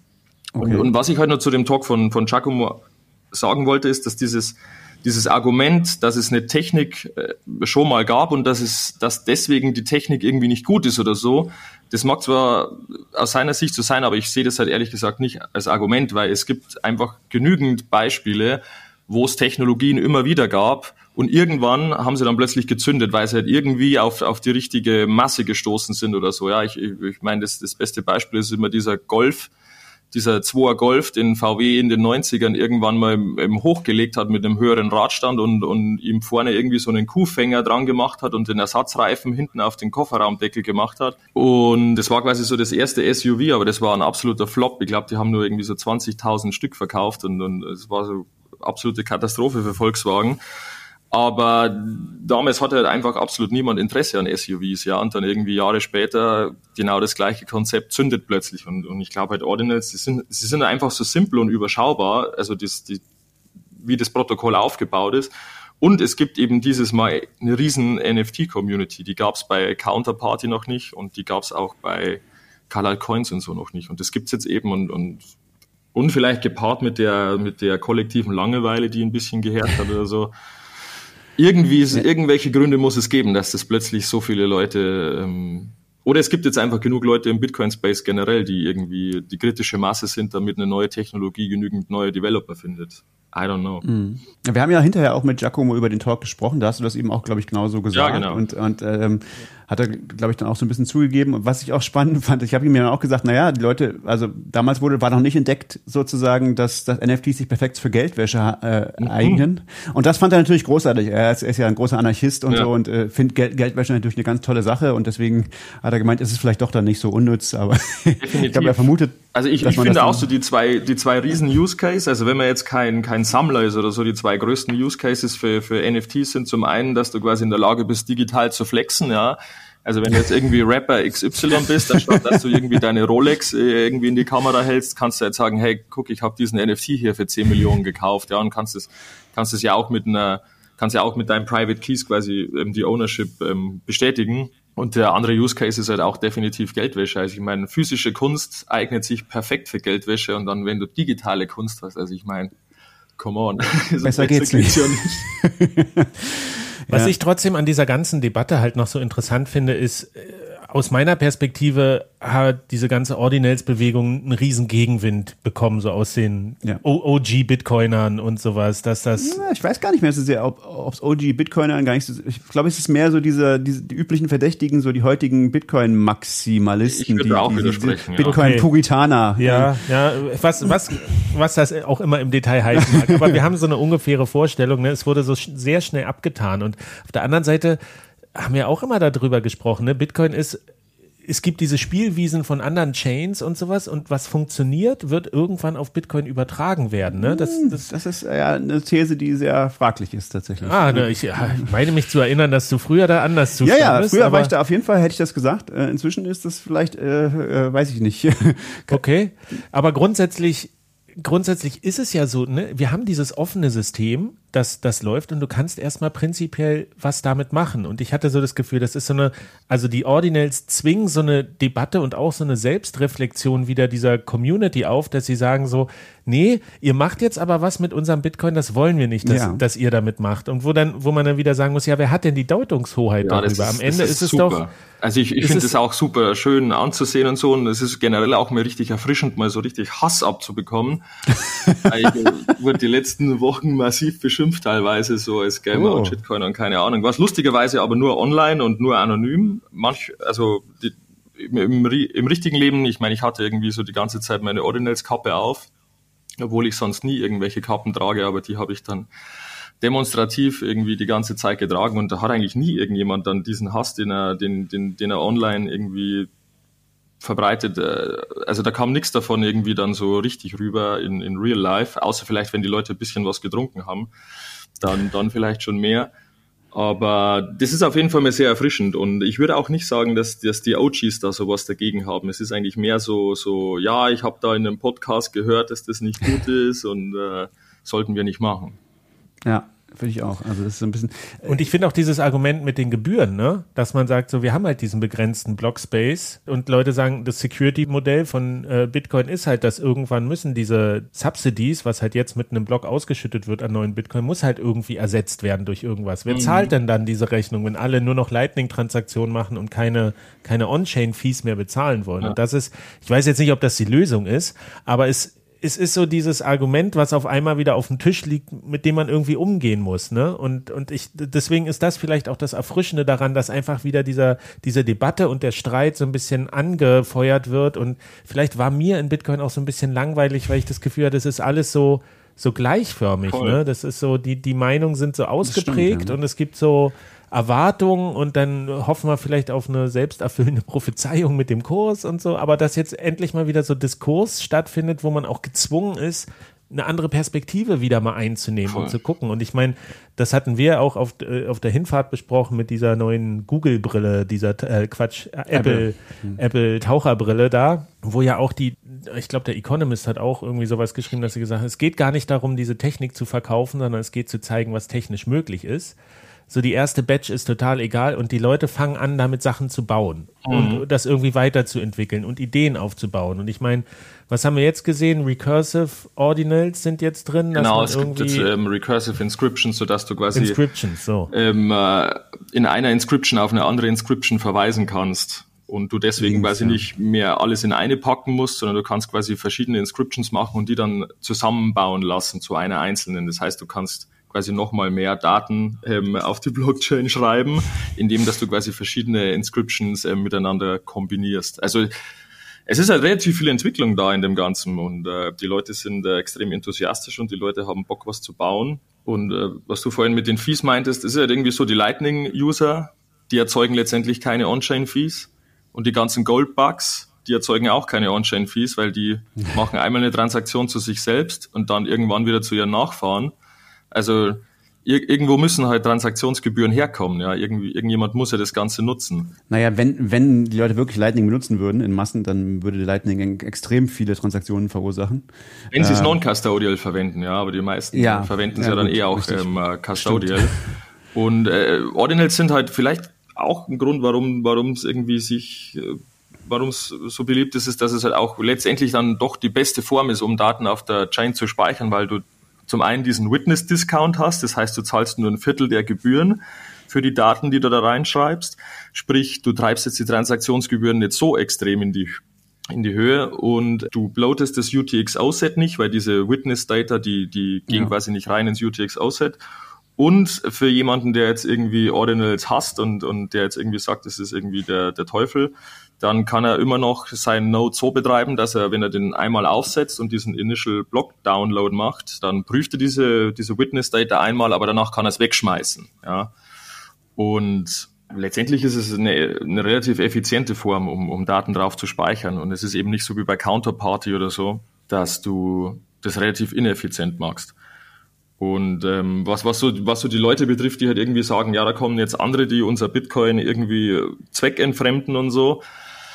Ja, es ist halt immer schwierig, weil es sind halt oftmals auch die gleichen Leute, wenn irgendwie die ARD oder irgendein anderes Medium berichtet, dass äh, Bitcoin verwendet wird zur Terrorismusfinanzierung oder dass irgendwie ein Kinderporno gegen Bitcoin-Bezahlung irgendwie verkauft wurde oder so, dann schreien die Leute so, ja, aber nur deswegen kann man doch Bitcoin nicht zensieren und da müsste man den Dollar auch zensieren und so. Und dann stelle ich halt so die Frage, ja, okay, also Kinderpornos sind okay, aber Affenbilder sind jetzt nicht okay, ja, also irgendwie, äh, irgendwie, ich, ich verstehe es manchmal nicht so ganz, die, die Kritik, die da da ist, ja, irgendwie. Plus eben der Punkt, und, und äh, da wollte ich nochmal hinaus, dass man dem ja auch, naja, Chance geben, aber man muss halt gucken, was sich daraus entwickelt. Ne? Kommen vielleicht wirklich Ideen, die man nicht auf dem Schirm hat. Ich habe auch mit NFT, ich dachte die ganze Zeit, was ist das für ein Unsinn? Ich habe eine Platte, da habe ich ein Zertifikat dazu bekommen, also so eine Vinylschallplatte als NFT. Ich habe eine Crypto-Kitty zu irgendwo rumliegen, die niemand haben will und sowas. Ne? Also ich habe es nie so richtig verstanden, aber scheinbar äh, und da hattest du ja auch zum Beispiel gebracht, ne, auch nochmal beim Thema Vererben, dass das, dass man vielleicht da so eine Infrastruktur aufbauen kann über so eine NFT-Struktur, worüber sich dieses Vererben äh, oder Notariatssachen oder sowas. Ich weiß nicht, ob du dich daran noch erinnerst. Äh, ja, das ist, das ist halt einfach nur so ein Gedanke, aber den, der ist halt auch schwierig, ähm, äh, weil das ist, dass du zum Beispiel, du, du, du kannst ja irgendwelche, du kannst ja auch eine reine Text-Inscription zum Beispiel machen, ja. Und du könntest ja dann diese Text-Inscription verschlüsseln mit deinem PGP-Key oder so, sodass jeder andere, der diese Inscription sieht, nur, nur irgendwelchen Daten, Wurstsalat oder sonst irgendwas sieht, ja. Und nur derjenige, die, der diesen PGP-Key hat, der kann quasi diese Daten in, in, in Reintextform sehen. Und da kannst du halt dann irgendwie, mir ist ja das erstes Beispiel, so dein Testament kannst du halt da dann verschlüsselt hochladen und kannst halt dann irgendwie noch signieren für deine Nachfahren, dass das auch wirklich hundertprozentig dein Testament ist und du gibst halt denen quasi nur diesen Key, sodass sie quasi das Ding entschlüsseln können und dann kann sie zumindest jeder sicher sein, dass dieses Testament nie verändert wurde oder so. Aber das ist halt jetzt nur so ein, so ein Gedankenbeispiel. Ich weiß nicht, ob das so die große Aber warum Zukunft muss es ist. auf die Chain? Wie bitte? Warum muss das auf die Chain? Warum kannst du es nicht einfach so dein Ja, ja, das ist, das ist eben die große, das, das ist eben der große Kritikpunkt. Muss das wirklich auf die Chain, ja.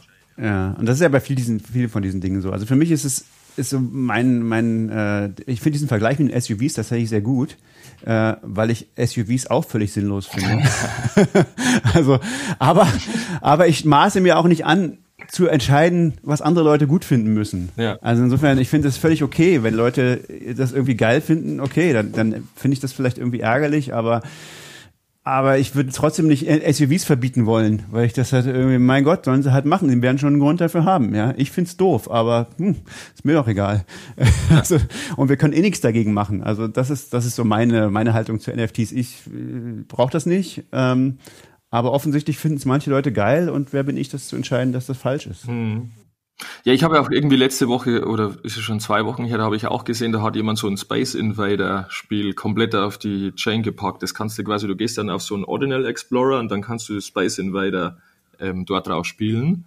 Und das habe ich dann mal eine, irgendwie so eine halbe Stunde Krass. gemacht und fand es halt mega geil, dass, dass, dass sowas möglich Als JavaScript oder was? Also, Und- da ist der JavaScript-Code dann da drauf? ist. Ja, genau, da, rennt- da läuft äh, JavaScript-Code. Und ich, ich finde es halt schon irgendwie geil, weil das ist halt irgendwie was, was, was, was schon was Neues ist, was jetzt nicht da war. Und man kann sich natürlich über den Use Case streiten, aber wenn wir dann wieder zurückgehen und uns überlegen, wie sehr wir Poyofeed gefeiert haben, dass man da jetzt Hühner bezahlen kann, äh, dass man das Hühnerfutter bezahlen kann. Also da standen wir alle da und haben geklatscht und haben gesagt, ja, das ist die absolute technische Revolution und Wahnsinn und so. Und in Wirklichkeit hätten wir das zur gleichen Zeit schon vor Jahren auch mit PayPal bauen können, ja. Und natürlich kann man Space Invader auch ohne Bitcoin-Blockchain machen, ja. Aber es ist halt einfach wieder was Neues zum Rumspielen, ja. Also ich, ich sehe da zumindest schon irgendwie Parallelen und mir erschließt sich es eben dann manchmal nicht, dass man das eine so gefeiert hat und das andere nicht. Aber ich glaube, das ist auch oft so, weil, weil es viele Leute gibt, die vielleicht am Bitcoin doch ein bisschen zu ernst nehmen, ja, die Bitcoin irgendwie als politisches Tool sehen, um irgendwie die, die, die da oben quasi äh, mit an ihr an ihrer Macht zu berauben oder so und, und, und irgendwie die Zentralbanken niederzureißen und, und Bitcoin eben wirklich extrem ernst nehmen. Und, und wenn dann natürlich irgendjemand herkommt und jetzt irgendwelche Dickbats oder so auf, auf die Blockchain draufpackt, dann kann ich schon verstehen, dass man dann sauer ist und sagt so, ja, hier ähm, schön, aber werd mal wieder ernst hier, ja, hier geht's um was anderes.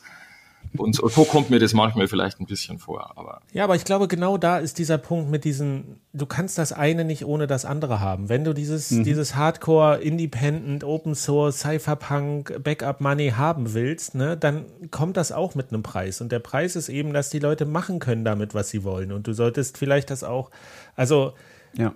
es, es ist ein verlorener Kampf, da sich so auf, aufzuregen darüber. Also klar kann man seine Meinung äußern und alles und auch sagen, das ist, das ist Unsinn. Ich meine, am Ende ist es immer eine, eine Wertediskussion. Ne? Äh, was wollen wir gerade damit machen? Wo liegen die Grenzen und sowas? Und das ist halt, ja, deswegen, ich kann es nur immer wieder sagen, im Gespräch bleiben ist, ist das Allerwichtigste und sich halt auch mal die anderen Sachen anzuhören. Und deswegen sind halt auch so Konferenzen wichtig, ne? weil wenn man im, im, im Internet nur mit Accounts agiert, das sind Roboter, das sind irgendwie gefühlt nicht die Menschen, mit denen man redet. Ne? Ich hatte auch so gute Gespräche in, in Prag mit Leuten, die auch gesagt haben, die alle ihre, ihre Bitcoin-Krisen in gewisser Weise haben und versuchen da irgendwie eine Lösung und einen Sinn drin zu sehen und da von unterschiedlichen Seiten rangehen. Und ich, ich muss auf jeden Fall sagen, weil wir nämlich auch ein Zeitlimit haben und das langsam uns begegnet, dass ich ich habe diese Krise einigermaßen überwunden, habe ich das Gefühl. Ne? Das war eine letzte, die harte Woche irgendwie da zwischen der Republika und, und, und Prag. Aber ich habe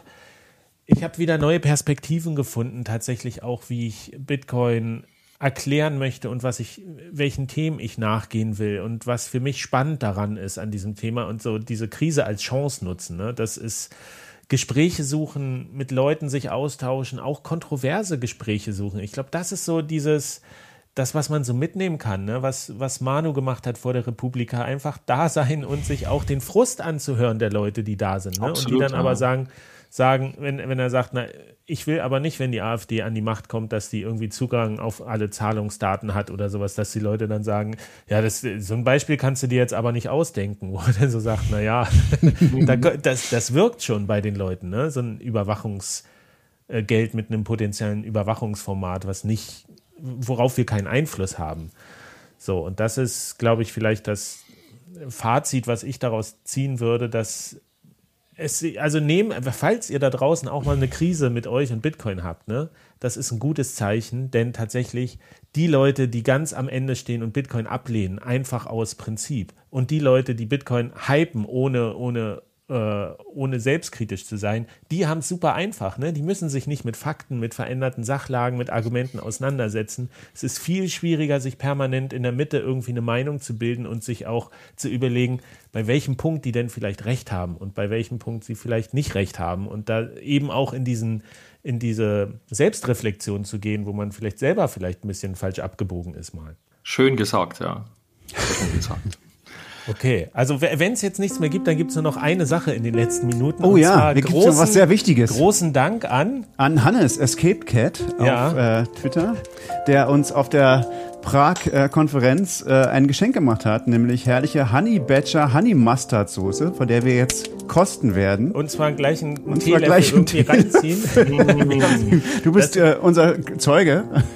Es ist leider über, über Video, ne? deswegen sind Live-Podcasts sind besser. Also Okay. wir stoßen Prost. mal an hier. Kling. Prost. Ja. Oh. Mm. Oh. Geschmacklich ja gut. Hervorragend. Mm. Ah, Beste, was ich je gegessen habe. Ich will gleich ein NFT draus machen. Unbedingt, aber ja. wirklich gut. Schmeckt wirklich gut. Ist, ist schon scharf, aber Ich habe einen Service für. Kommt, kommt, ähm, okay. wie könnten wir das jetzt als. Honey Ach so, äh, Badger Honey Mustard Ich wollte Soße. ich ja noch sagen, Stefan, du musst stark sein. Ich Was? habe, ich habe Audiment ausprobiert. Oh nein. Du kannst Domains sichern. Oh. Oh Gott, der Blog weiß ich nicht auch, was. ja. Aber Honigdachs.satz ist äh, inscripted. Nice. Okay, jetzt bin ich doch überzeugt. Ordinals are the, are the shit. Das habe ich NFT. wieder ganz vergessen, dass das auch geht. Stimmt, der Hype ist eigentlich schon wieder vorbei, ja, mit den, mit den Satzdomains. Ist das nichts mehr wert? Nee, doch, die, die sind, Ah. lustigerweise werden die sogar für ziemlich viel Geld gehandelt, aber das ist auch so ein... Jawohl, wir sind reich. Geil. Also Honey Badger Hot Sauce und äh, ich weiß nicht, ob Honey Badger Satz noch da ist, aber Nee, ist sicher schon weg. der Honigdachs, ihr werdet ihn, ihr werdet ihn finden. Für immer in der Blockchain. oh, die wirkt auch gut nach, diese Soße. Das ist großartig. Vielen Ja. Dank nochmal, Ja. Hannes. Das hat uns sehr glücklich gemacht. Oh ja, oh ja, es wird, die brennt zweimal. Okay, dann bleibt uns in den letzten wenigen Minuten jetzt gar nicht mehr viel zu sagen, außer guckt euch mal LNVPN an. Das ist extrem nützlich, wenn ihr das mal benutzen wollt. Guckt euch gerne auch mal Audiment an. Das geht übrigens auch ohne die Erlaubnis von Apple, weil es eine Web-App ist. Stimmt, genau. Das sind ähm, beides äh, extra, ist beides extra so gebaut, weil ich absolut überhaupt keinen Nerv habe, mich irgendwie mit, mit App Store Policies auseinanderzusetzen. Und äh, du musst einfach, letztendlich gehst du einfach mit deinem Handy auf die Seite und kannst dann einfach einen Bookmark machen und kannst das Bookmark dann quasi auf deinen Homescreen setzen und dann ist es im Prinzip so, als hättest du quasi die, die App auf dem Handy und dann gehst du einfach auf das Symbol und dann landest du auf der Seite. Sens Censorship-free Dickbutts. Exactly. Like. Okay, Lightrider, vielen Dank, dass du das Gesprächsangebot angenommen hast, mit uns hier ein bisschen über Ordinals zu plaudern. und Vielen Dank, Sinn ich habe ja sehr gezögert, davon. aber ja, ich hoffe, es hat sich gelohnt. Okay, dann äh, machen wir jetzt Feierabend für heute. Vielen Dank fürs Zuhören, vielen Dank fürs Mitdiskutieren. Wir hören uns bald wieder. Ciao. Ja. Und äh, also du musst, glaube ich, was sagen, ähm, Christoph. Ordinals are retarded. Wir übernehmen das. Macht's gut und verschlüsselt eure Ordinals. Ciao. Bis dann. Ciao.